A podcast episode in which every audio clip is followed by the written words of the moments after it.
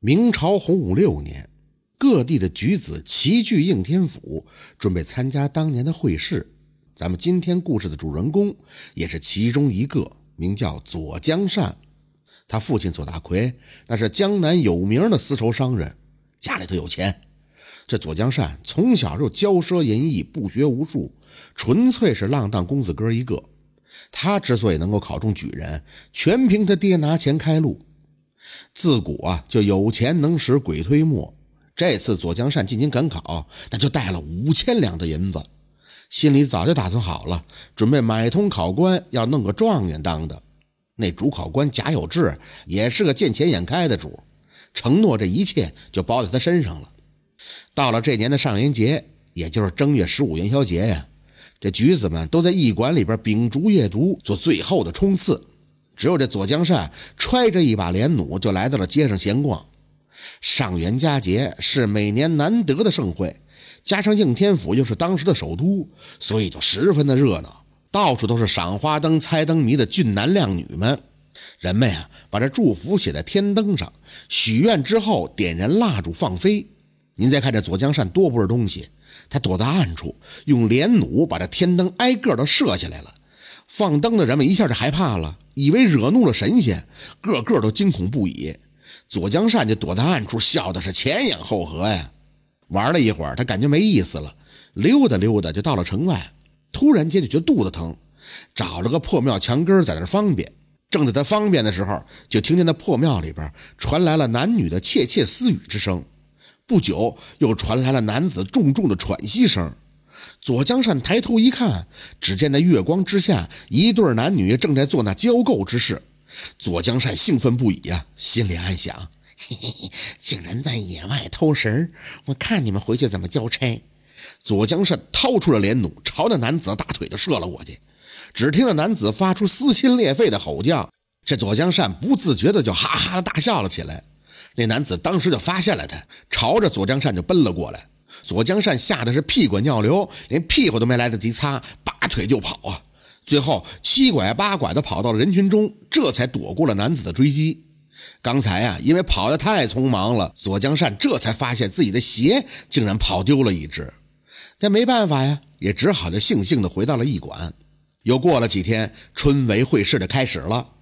主考官贾有志替左江善亲自答的试卷，并将左江善点为了第一名。金銮殿上，这朱元璋就说道：“荆轲头三甲是哪省的举子啊？姓甚名谁？”当主考官念到左江善的名字时，朱元璋龙颜大怒，心中暗想：“哼，老子刚打下江山，和你左江善，你坐江山。”但是朱元璋又怕错过人才，就想看看这左江善的才学，于是就让主考官把试卷呈上来。头三甲的试卷都是用锦盒装好的。当主考官把左江善的试卷锦盒递上去的时候，只闻见盒中是散发着一股怪味儿。等朱元璋打开一看，气得一脚就把龙栓给踢翻了。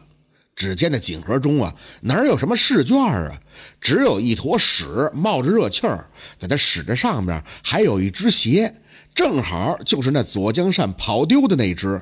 朱元璋当时的勃然大怒，贾有志身为主考官，玩忽职守，戏弄皇上，扰乱朝廷选拔人才，被判了个满门抄斩。这贾有志不甘受罚，把这罪名直接都推到了左江善身上。左江善哪见过这阵势啊，只得招认自己贿赂考官，其他的一概都不知道。最后朱元璋一气之下，把这左江善剐了一万刀方才解气。这事儿还没完呢。有一天呢，左大奎在家中闲坐，门外呢就来了一个官差前来宣读圣旨。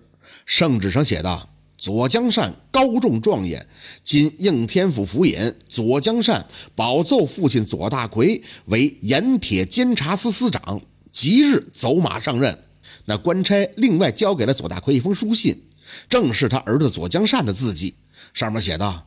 左大奎速速将家产变卖赴京，从此荣华富贵享用不尽。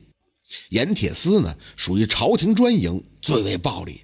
左大奎不曾想自己一介商贾，竟然也能为官从政，当时就把家产都贱卖了一番，带着家眷跟着官差就进了京。等快到京城的时候，他才意识到有些不对。倘若儿子中了状元，应该有州官登门报喜才对呀。自己无功无禄的，朝廷如何就授予自己了二品大员？再看这个官差是贼眉鼠眼，而且还瘸了一条腿，一点都不像天朝上差的样子。左大奎是越发的疑惑，想打开圣旨再仔细看看。等他从怀中掏出来一看，那哪是什么圣旨啊？只不过是别人擦屁股用过的草纸罢了。左大奎就指着官差勃然大怒：“你你到底是何人？俺敢骗我？”那官差冷笑了一声，的说道：“你父子作恶多时，我只不过是替天行道罢了。爷爷去也。”说罢，那官差变成了一只瘸腿狐狸，跳入了旁边林中，就消失不见了。左大奎气的是差点晕死过去。但是如今江南已是回不去了，只能希望找到儿子，另寻出路。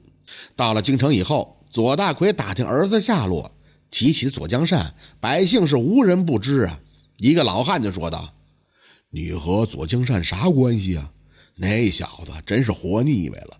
金銮殿上竟用一坨屎戏耍当今圣上，前些日啊被剐了一万多刀，如今这尸首还在南城门挂着呢。”左大奎年过五旬，才有了这么一个儿子。